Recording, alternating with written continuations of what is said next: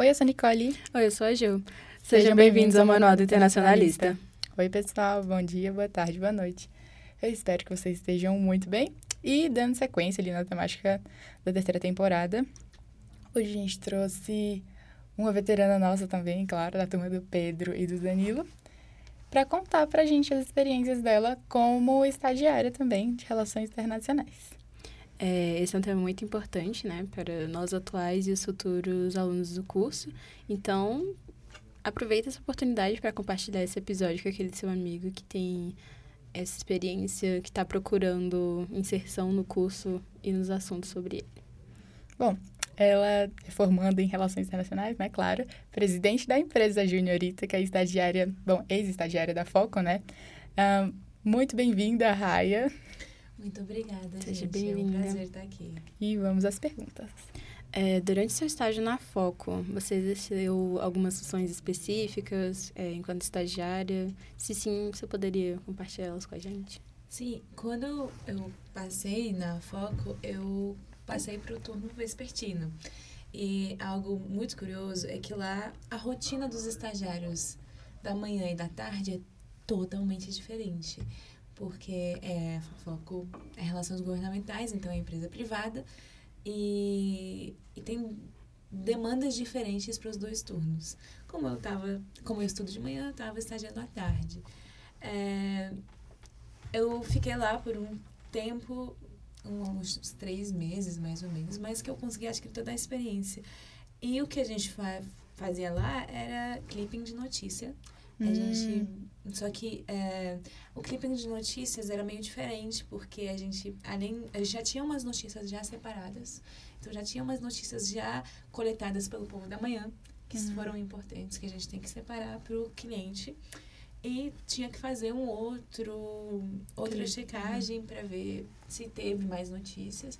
Também é, as atividades básicas de relações governamentais, que é checar é, site da Câmara, site do, do Senado, ver o que Uhum. está acontecendo de políticas públicas, uma, uma checagem completa de todos os sites de políticas públicas é, que estavam sendo abertas ou estavam sendo fechadas. E, além do mais, toda e qualquer outra demanda do que eles pediram pediam pra gente fazer. Então, fora da experiência, né, de estar lá com, com o pessoal, ver como é que um profissional de Helgov de fato atua, porque tem como ver isso lá na Foco. As conversas é, são pessoas que dominam muito a Câmara, a Câmara e o Senado, o, como é que tudo funciona no Congresso. São pessoas que sabem exatamente como tudo funciona lá. E tá dentro desse ambiente que está sendo discutido o tempo inteiro, é, poli- é, políticas públicas e coisas que vão ser aprovadas no Congresso, Senado, Câmara, é muito bom, porque é muitas informações que você vai adquirindo no, no meio desse processo. Eu lembro que assim, uma das minhas partes preferidas do estágio era ver a conversa do pessoal é, conversando e eu ficava, meu Deus, será que algum dia eu vou conseguir saber o nome de todos os deputados da Câmara? De todos os... E também a gente fazer o perfil de, novo, de pessoas que eram. É, que iam né, assumir certos cargos para saber quem eram exatamente aquelas pessoas. Então, a gente monitorava toda a, todo o legislativo e, e executivo. Raia, você entrou já pensando em Helgov, pensando em um estágio assim nessa área? Pensou em se especializar nisso, algo do tipo? Não, eu, eu sou o caso da. Acho que muita gente é assim, mas eu sou definitivamente o caso que a pessoa entrou sem ter um norte exatamente para onde ela ia Hum. atuar. Sim. Eu fui me descobrindo, assim, no curso e eu, na minha carreira, na minha... No início, né? Que a gente está começando ainda, tem, temos muitos anos na frente. Mas eu, Claro. re- eu resolvi fazer de tudo um pouco. E Uhum. Helgov foi uma passagem também. É, gostei da área, não é uma área que eu odiei por completamente, mas também não é a área que eu falei, ah, eu, meu, enco- eu me encontrei aqui, não. Uhum. Foi algo do tipo, ok, mas quero descobrir outras áreas. E Uhum. foi motivo do qual eu resolvi sair do, do meu estágio. Saí por, por, por escolha minha. é, queria ter ficado mais tempo, mas eu saí também por demandas de pesquisa. Uhum. Era uma outra área que eu estava já indo muito bem. Uhum. É, Porque eu sempre falo para as pessoas é que às vezes a gente procura tanto por um estágio, a gente não sabe que tá as, as oportunidades estão bem na nossa frente, a gente não consegue enxergar. Uhum. Fazer pesquisa é estágio de certa forma. Tem vagas de pesquisadores por aí pra, e, e são bem muito bem pagas. Uhum. É, especialmente nas, nas organizações não, não governamentais, na ONU, é, na Cruz Vermelha e outras instituições, tem vagas específicas para pesquisadores. É, tanto também nos ministérios, também tem vagas para pesquisadores. Eu, essa área é muito pouco Falada, né? É, Hum. ninguém praticamente fala. Eu tive a oportunidade de conhecer essa área logo no meu primeiro semestre. Uhum. Foi no grupo de pesquisa que tem no IESB, Sim. pelo é, professor Miguel Ivan coordena. Eu, logo no primeiro semestre, já entrei é, e me apaixonei pela área. Uhum. E é uma área que você não para, assim. Se você gostou, você não para e não falta oportunidade para você continuar. Então, a pesquisa já me levou para lugares muito, assim, muito distantes do que eu imaginava que me levaria. E... É, eu acho que é isso. O grupo do, do Miguel Ivan é imenso mesmo, né? Ainda tá. Você ainda tá por lá? É, esse- o grupo parou esse semestre, mas eu com certeza voltaria, eu continuaria. Eu sempre falo que um lugar para começar a pesquisa é aquele grupo. Sim. É um lugar para você conhecer. Uhum. É, às vezes não é o lugar que você mais vai publicar artigo, apesar que eu consegui publicar o artigo com o professor, só que tem, você vai e começa a querer saber mais. Então eu comecei por lá, mas eu não parei por lá. Eu é, no meu segundo semestre eu tive, eu sempre falo como o professor Miguel Ivance foi muito importante na, na, na minha formação, porque Uhum. a gente, cada um aqui eu acho que tem um professor que fala, esse aqui me orientou bem. Uhum. É, eu acho que eu, na- nos corredores da faculdade sempre falei do, de como que eu fui muito bem orientada durante o curso. Uhum. É, com todos os professores. Sempre procurei, conversei bastante com veteranos também. É, mas assim, eu não só. Eu tive a sorte de, de ser muito bem orientada Uhum. e saber é, é, os caminhos que eu tinha que fazer. Então, muita gente não tem essa sorte, acaba que se perde no curso por um tempo. Eu, logo que eu entrei, eu conversei com o professor Miguel Ivan, ele falou qual eram as minhas intenções, porque o, o grupo de pesquisa do, do, do professor, ele não é voltado para relações internacionais. É, ele é para pra direito, né?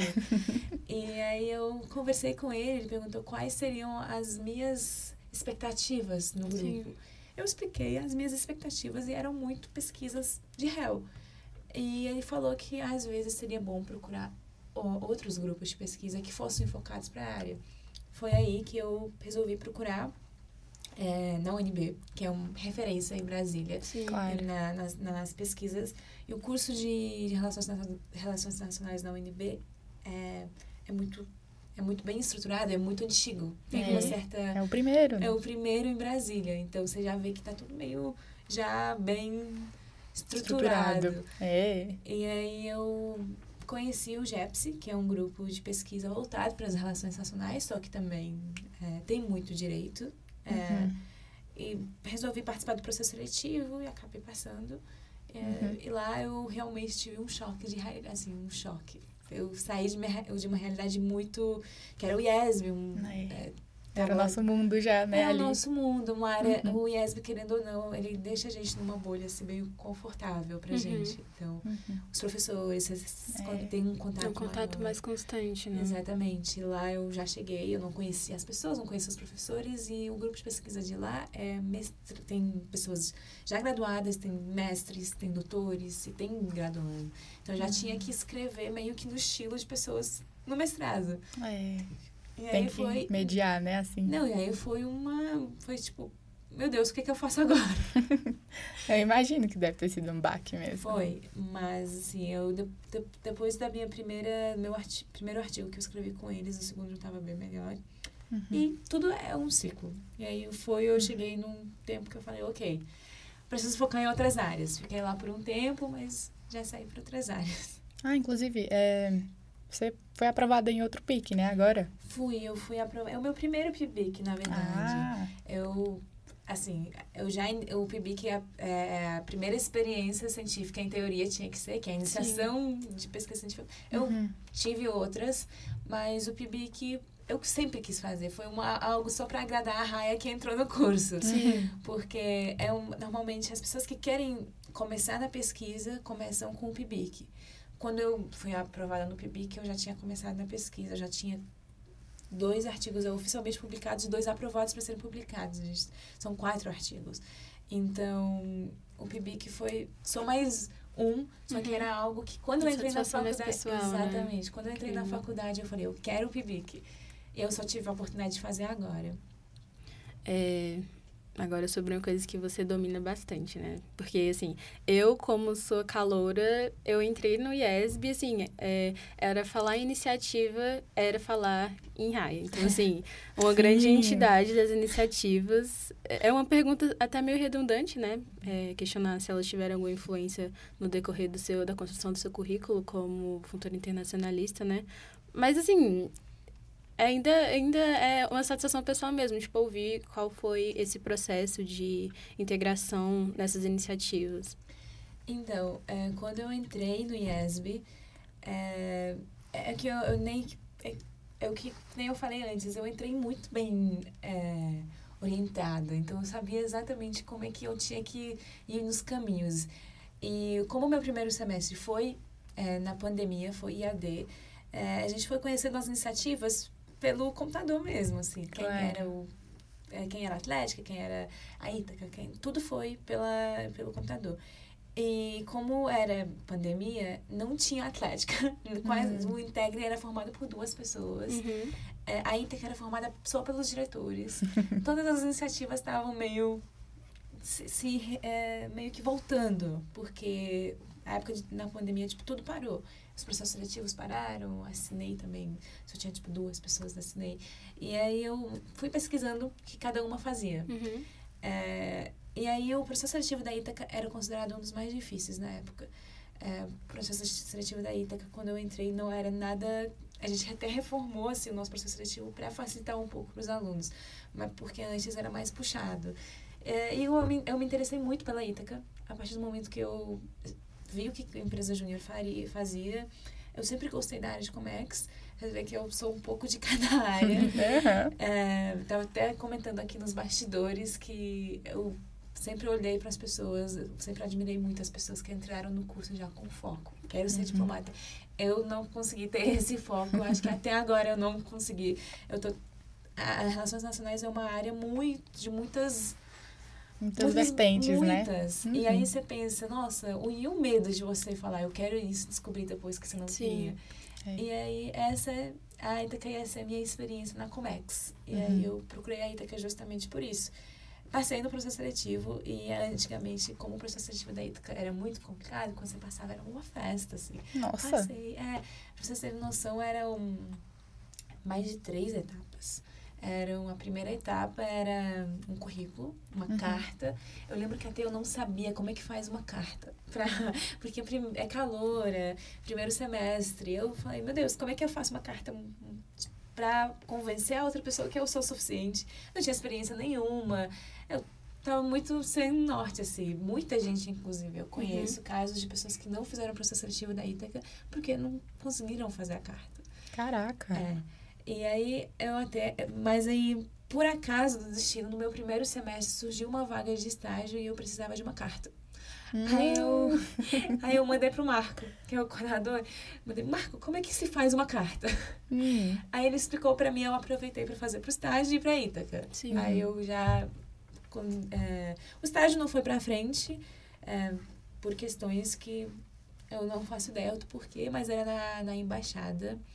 Eu não me lembro mais qual era a embaixada, mas eu lembro que era alguma embaixada árabe. Uhum. Tanto que o Marco fez uma carta para mim também, que eles pediram. Uhum. É, e parecia. É, é aquilo também. É, até uma dica para o pessoal de relações nacionais. É, muitos estágios vão te, meio que te dando a certeza que você está lá e de última hora eles, eles vão para trás. E você não é. sabe exatamente o motivo do porquê. Mas eles dão para trás. Uhum. Era tanto, era assim, eles me davam tanta certeza. E eu fiquei até chocada com a certeza que eu era do primeiro semestre. Uhum. Eles falaram, não, precisamos da carta é, do, do coordenador, a sua, o mais rápido possível. Que já já vai fechar e a gente precisa. E eu, tipo, Marco, pelo amor de Deus, faça essa carta para mim, porque eu já eles estão meio que falando que eu já tenho que ser contratada. Hum. E aí depois eles deram para trás. Mas voltando aqui, do processo seletivo da Ítaca, depois dessa, de você passar da carta e do currículo, você tinha que passar por uma dinâmica. Uhum. Essa dinâmica era, era uma dinâmica geral, eles separavam todas as, as pessoas que passaram da primeira etapa em dois grupos, e eles te davam um problema é, de Comex e você tinha que resolver. É, a gente depois mudou porque a gente viu que, na verdade, era algo impossível. Eu só consegui passar nessa etapa porque tinha outras pessoas mais avançadas no curso. Porque eu não fazia uhum. ideia como é que internacionalizava uma empresa. Uhum. Para você ter noção, assim, a, o meu grupo, a gente trabalhando em estratégia de marketing. A gente acha que é, era assim que internacionalizava um produto. Uhum. É. Inocentes, irmão, a gente sabia de todo o processo por traz para poder internacionalizar uma empresa, internacionalizar um produto. Uhum. Aí eles, a Mosqueira, a Mesquita, iam lá, anotavam as pessoas que se destacavam nessas dinâmicas, e essas uhum. pessoas passavam para a terceira etapa, e é a última, uhum. que é a etapa da sua diretoria. Então, eu entrei em gestão de pessoas, é, eu apliquei, eu queria gestão de pessoas, e aí tinha é, uma etapa que era uma dinâmica de gestão de pessoas que você tinha que que responder e eles viam se seu perfil encaixaria em gestão de pessoas, ok. Se não, ou eles te transformariam, eles, eles te pegariam, te colocariam, ah, ela tá mais para projetos do que gestão de pessoas. E fariam, uhum. fariam essa divisão. Eu não lembro se era se eles podiam te tirar da empresa nessa, nessa altura do campeonato, mas era, eram três etapas. Hoje em dia são só dois. Quem, é, quem eram os presidentes na, na época que você entrou? Rodrigo e Felipe. Eu sou, me sinto da antiguidade. Pois é, Me sinto bem tempo, velha né? agora. É. Pois é, Rodrigo já formou, pra vocês terem ideia já de tudo. Formou, Mosqueira já... tá formando também. Não, é, me sinto a, assim, a, a velhote da Ita.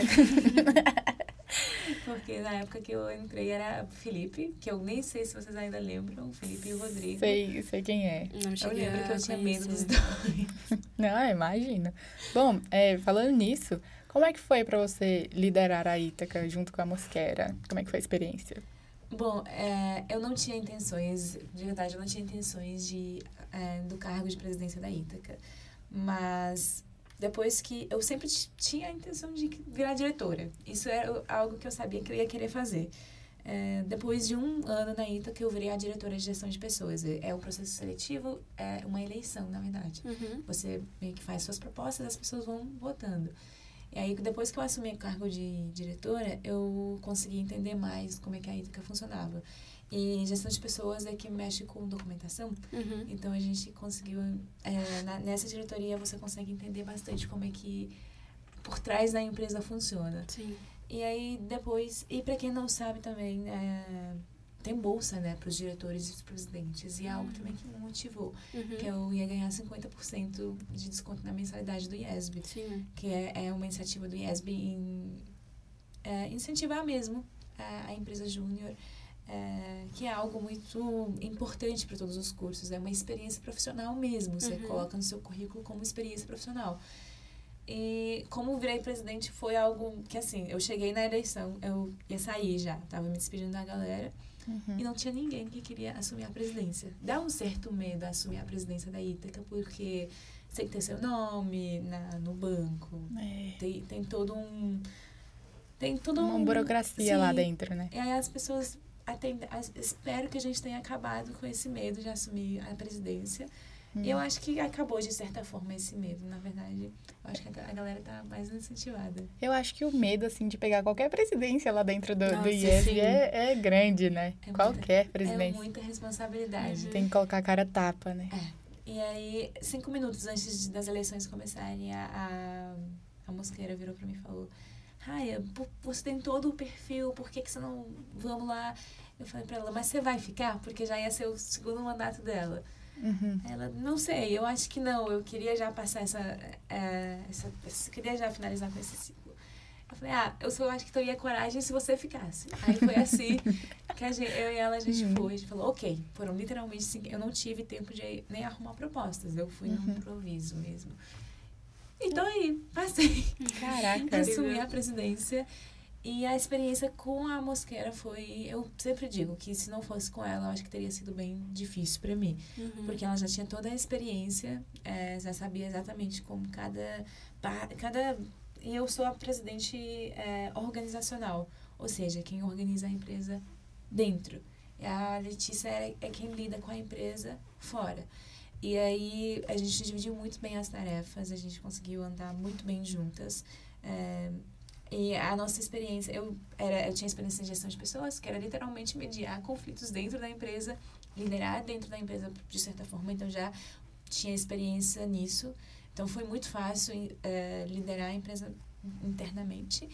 E a Mosquera, ela era diretora de projetos, então ela estava já com muita facilidade em lidar com os clientes, lidar com, a, com o centro, outras empresas júnior. Uhum. É, ela já estava então, assim, familiarizada, assim, né? Sim, uhum. então foi, eu sempre falo que foi a dupla perfeita assim para para andar juntas. Se não fosse com ela teria sido bem difícil. O que, que você espera da Ítaca ano que vem?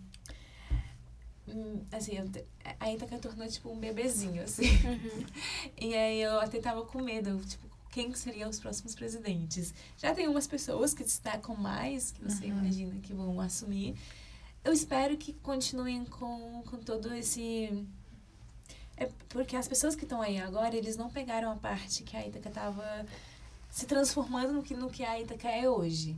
As pessoas só achavam, eles só pegaram a Ítaca meio que feita. É, a Ítaca então, pronta, né? É, eu, é, na época que eu entrei, a Ítaca ainda estava nesse processo de, de se arrumar, arrumar toda a estrutura. Então eu, eu peguei muito bem essa época. Mas eu sou a, a, a última geração daquele processo seletivo. Sou ah. a última. Uhum. E toda a galera daqui pra frente pegaram o Ítaca muito bem é, estruturada. Então eu espero que eles valorizem isso e não é, se, continuem com isso. Porque vai ser muito. Eu não quero ver a Ítaca voltando para trás, eu quero ver a Ítaca só para frente. Claro. Eu espero. Eu, é, as minhas expectativas que vá só para frente, que o orçamento só cresça. É, você mencionou que durante a sua introdução ao curso, né, é, você teve uma orientação constante dos professores, né, e isso em parte te ajudou a, a conhecer as iniciativas, né. E para os alunos que não têm muito disso, que o contato com os professores não é tão constante, o que que você recomenda? Eu recomendo que falem muito com veteranos. Eu era muito essa pessoa que atrás de veteranos, eu, eu fiz muitos, muitas amizades com veteranos e eles têm uma experiência, acho que agora todos nós aqui já temos uma experiência que quem vai entrar agora não vai ter. É, uhum. A gente tem já uma visão que eles não iam ter. E aí eu, eu sempre, por exemplo, converso com vários calouros para tentar dar essa orientação para eles. Então, conversem com veteranos, conversem com os professores. Os professores são muito abertos para as perguntas. Então, não se sintam, tipo, não sintam medo nem vergonha de, de perguntar para os professores. É algo que me ajudou muito. É, e os professores, aos poucos eles vão vendo o seu perfil. Então, eles vão te ajudando a, a saber, por exemplo, a vaga de estágio. Eu sempre conversei com, com o Marco antes, eu já apliquei para vários estágios. Eu uhum. passei em alguns, optei, tem alguns que eu passei que eu não quis assumir, tem outros que eu sempre também não. É algo que até uma dica aqui de estágio é, é esperar pelo estágio que você realmente vai querer entendeu? Hum. Não é todo estágio que você vai ter ao, ao, é, ao longo da sua... Óbvio que depende, eu tô mais confortável no sentido financeiro, é, eu tenho vários privilégios que eu reconheço, então eu pude fazer isso. Uhum. Mas é, eu entendo também as pessoas que por questões financeiras já querem estagiar, ou, mas assim, por questões de experiências, às vezes tem outras coisas que valem muito mais do que estágio, é que nem eu disse, as pesquisas. Eu sempre quis fazer um mestrado fora, por exemplo. Uhum. Mestrado sempre foi algo que eu quis. E eu sei que para um mestrado o que eu preciso é muito além de estágios, é artigos publicados. Claro. Então eu optei por muito tempo em priorizar grupos de pesquisa para publicar artigos do que estágios. Então por muito tempo eu aplicava para os estágios só para ter a experiência em aplicar para os estágios, para saber exatamente como funcionavam as entrevistas, mas que eu queria priorizar outras áreas. Foi um dos motivos do qual eu saí da, da Foco. A Foco era uma época que eu, quando eu fiz a entrevista, eu me senti muito à vontade na empresa. Então eu falei, ah, vai ser uma experiência legal. Eu vou tentar conciliar aqui com, com as minhas pesquisas. Só que eu percebi que, que não dava naquela época. Uhum. Mas eu, uma curiosidade aqui é que quando eu entrei no curso, eu dividi o curso em, em dois anos, assim. Eu falei que nos primeiros dois anos eu faria tudo de pesquisa, uhum. tudo de que vai me levar para o mestrado. E nos últimos dois anos eu ia estagiar em tudo. Uhum. E eu tenho feito, eu me sinto bem realizada nesse plano, que deu muito certo. É, Uhum. Os primeiros dois anos eu foquei muito na área de pesquisa, na Ítaca, em tudo que é experiência extracurricular. E nos últimos dois anos eu pretendo, agora que são um ano e meio, eu fiz um meio ano já de estágio e agora nesse um ano e meio espero continuar nesse ritmo de estagiar.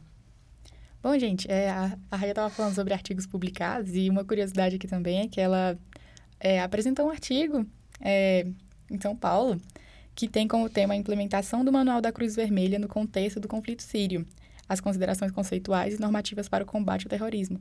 Foi ela e, e o grupo de amigos dela, né? O Danilo, o Pedro, que vieram aqui no podcast, a Mosquera, que virá também, e a Luana. Então, assim, é bem interessante saber que ela realmente engajou com tudo no- nos, nos quereres dela, né? Assim, na- nos desejos dela. Sim. Essa, essa experiência de artigo, esse artigo que você falou, foi algo muito legal, porque, é, como eu disse antes, eu entrei no grupo de pesquisa, o, o GEPS, né? Uhum.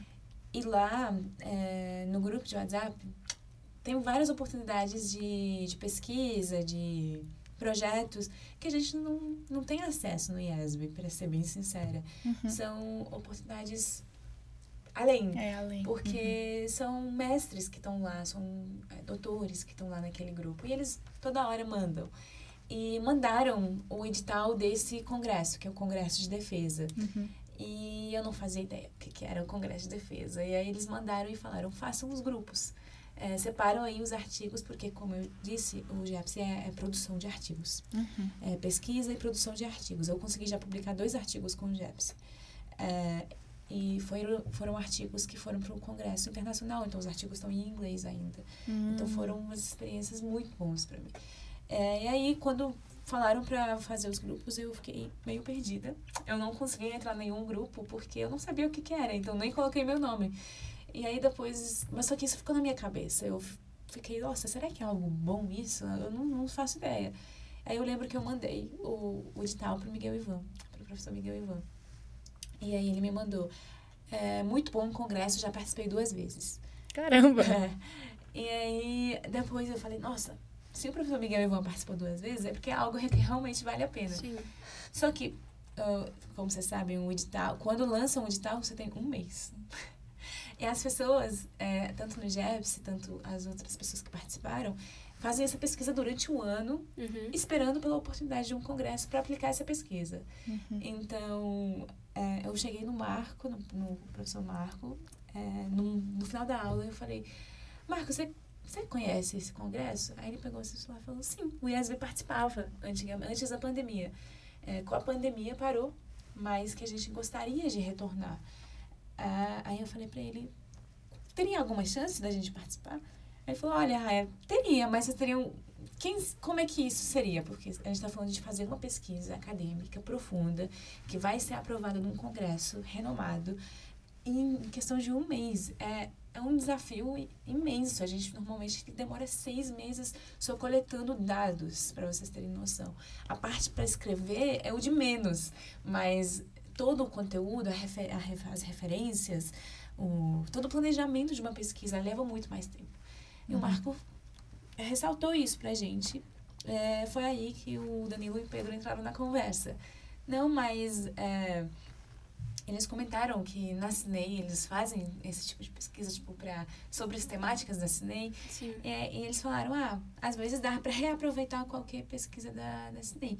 Só que aí não entraria. Tem temáticas para esse congresso. Não são todas as temáticas que, que você pode aplicar. São temáticas exclusivas de defesa, porque o congresso é de defesa. E aí eu aproveitei os dois os- artigos que eu já tinha publicado. É, eu falei para eles, não, então, é, não, tem, não tem condições da gente começar uma pesquisa do zero. Vamos reaproveitar pesquisas. Eu já tinha duas pesquisas com o pessoal do, do GEPS é, sobre é, direito humanitário, o que, que é direito humanitário, é, direito de guerra. É, e eu já tinha pesquisas pessoais sobre a temática. E já tinha material até escrito sobre. É, eu, por conta desse material escrito, eu falei, gente, vamos seguindo nessa temática. É, toparam seguir, é, já tinha E a gente acrescentou a Síria no meio, que era algo que também que eu dominava muito. Muito. Pra É. quem não sabe, eu nasci lá. Então, é, foi a junção de tudo e o Marco falou, ok, aí sim dá pra, pra gente iniciar, porque já tem uma pesquisa feita. É mais rever essa pesquisa, é, é, aprofundar um pouco mais, adicionar tópicos e escrever. E eram 20 páginas para serem escritas em um mês. Isso. Foi, foi bem puxado, só que a gente meio que deu, deu conta. É o que eu sempre falo do networking. É, O Marco virou para mim e falou, Raya, em teoria, é, nesse tipo de... Como é que faria em processo normal desse... desse para participar desse congresso? É um processo seletivo entre os alunos de réu é, no campus. Então, fa- faz redações, eles vão lendo, quem tipo, se destacar mais é, ia. Só que como a pesquisa já tinha sido feita, é, ele falou, ok, a pesquisa era sua, então vou deixar você confortável com as pessoas que você quiser trabalhar. O Danilo e o Pedro já estavam lá, então, é, e eles já estavam é, dispostos a participar, porque também não é qualquer um que vai topar a loucura de fazer Sim. um artigo em um mês. É, era época de prova também, foi bem Caraca. puxado. E aí eu falei, ok, a gente é, o grupo inicial era eu, Pedro e o Danilo. Depois eu é, fui até a Luana, fiz o convite para ela. A Luana era uma pessoa que eu já me sentia confortável em trabalhar. E eu sabia já que ela tinha uma boa escrita. É, ela topou. E depois foi a Letícia, porque eu já tinha trabalhado com ela na Ítaca, para vocês verem Uhum. como é que Sim. Tá o networking interligado, né? É Uhum. muito bom, porque eu já sabia que a Letícia era uma pessoa muito responsável. é, eu já sabia que a Letícia é uma pessoa que respeita muitos prazos e que tem uma escrita perfeita. Uhum. E ela já era veterana, então todo o conteúdo que ela tinha, eu queria aproveitar tudo isso. E ela sabia de coisas que a gente ainda não tinha maturidade de, de curso para saber. Então foi a junção aí perfeita, ela também topou. E foi. A gente começou, a nossa orientadora foi a Paula, mas o professor Marco foi fundamental. Eu sempre falo que as correções que ele fez ah, foram incríveis. Assim, a gente até ri, porque a, a forma que ele fazia as correções era meio engraçada. Sim. Mas que assim, ele pontuou coisas que a gente não consegue imaginar que seriam pontuadas lá. E aí, depois dá aquela ansiedade, depois que você entrega o artigo, aquela ansiedade. Será que eu passei? Será que eu não passei? E a gente foi, a gente passou. Só que ainda a gente, a gente fala que a gente foi meio torturado psicologicamente, porque a gente foi a última. São, não tem chamadas. É mais é, uma ordem, tipo, pra, a gente vai chamar tais artigos agora e depois a gente foi os últimos a serem chamados. Uhum. Então a gente ficou, nossa, será que ainda sobra mais uma vaga? Que a gente sabia quantas vagas iam ter. E a gente ficava nessa expectativa e a gente passou. É, depois a gente recebeu feedback de vários pesquisadores, porque eles corrigem o artigo e, e pedem para você fazer essas correções e aplicar de novo. A gente corrigiu de novo, tudo, tudo. É, foi cansativo, mas eu sempre foi, foi assim uma experiência maravilhosa. A gente chegou lá e foi uma experiência acadêmica excelente. A gente conseguiu ter contato com vários pesquisadores. É, chegar lá foi o mais fácil, tipo, é, tá lá, ir para lá, fazer, apresentar um artigo foi mais fácil. Acho que todo mundo quer fazer isso, mas escrever a pesquisa, eu não vou mentir e falar que é fácil, porque não foi. É, era uma competição com todos os cursos de relações nacionais e direito, e tinha também direito de, tinha vários cursos lá, mas era de humanas. É, não, tinha de exatas também, inclusive o artigo que, que ganhou o, o primeiro, acho que a galera era de química, se não me engano mas que falaram de defesa. Uhum. É, então, foi, o, o- foi assim, muito difícil, porque você está concorrendo contra o Brasil inteiro. Era uma- Uhum. tinha que ser uma pesquisa de uma profundidade absurda. Você tem que ter uma experiência com pesquisa antes de tentar aplicar para esse tipo de, de congresso. Então, para quem tiver vontade de participar nesse tipo de congresso, minha recomendação é sempre já começar. Começa com pesquisas antes, porque começar de, cara num congresso desse é meio complicado. Raia, é, voltando um pouquinho lá para foco e tudo, é, o que, que você acha que você desenvolveu lá na foco de experiência, assim? Eu, eu sei que você entrou pela, mais, muito pela Ítaca, né, também. Foi é, algo bem curioso que quando eu entrei na Foco, eu fiz a minha entrevista e eu, eles, eles perceberam que eu já tinha experiência na empresa júnior. Isso chamou a atenção, eu percebi que chamou a atenção deles no processo seletivo. E depois que eu entrei lá dentro, eu vi que o, o tinha um colega do IESB que estagiava lá também. E curiosamente, curiosamente, ah, adicção. ele era de da Ítaca também. Nossa. Ele tinha sido diretor de projetos da Ítaca. E um colega dele era presidente de uma outra empresa júnior. Aí eu percebi Uhum. que tinha um certo. Um padrão. É, não é, não é nem padrão, mas que eles da- destacavam as experiências na, nas empresas júniores. Mas algo que na rede privada, em geral, é muito, é muito válido. Eu, eu sempre falo para quem quer é, estagiar na rede privada, tenta entrar em alguma empresa júnior. Isso isso vai contar muito. Tem vagas, inclusive, que são exclusivas para os ex-juniores, que, que, quem participou das empresas júniores. E, e a política tipo de Helgov é muito parecida com as empresas júniores. Até os cargos, os nomes dos cargos, Uhum. trainee, etc. São, já é uma... A gente já usa esse, esses cargos na empresa júnior. Então, eu percebi que eles destacavam. Inclusive, eles até me algo muito curioso, que me perguntaram até se eu sabia o que, que, que o nome Ítaca é, Uhum. significava. Hum. Eu ri na época, até comentei com eles depois sobre. Aham. É, nós chegamos ao fim do nosso nono episódio, que é da terceira temporada com a temática principal, estágio e inserção no mercado de trabalho. É, muito obrigado, Ayo, por ter aceitado o convite. E vamos aos agradecimentos, né? Primeiramente, ao Cauê e à Larissa, muito obrigada por terem feito o projeto acontecer. Obrigada, Maju e Bia, por terem dado a oportunidade pra gente. Obrigada ao IESB, né, por ceder a sala de gravação pra gente. É, nós agradecemos também a equipe técnica do Emil. E é isso. Até o próximo episódio. Lembrando que eu sou a Nicole. E eu sou a Ju. Obrigada por escutarem o Manual do Internacionalista.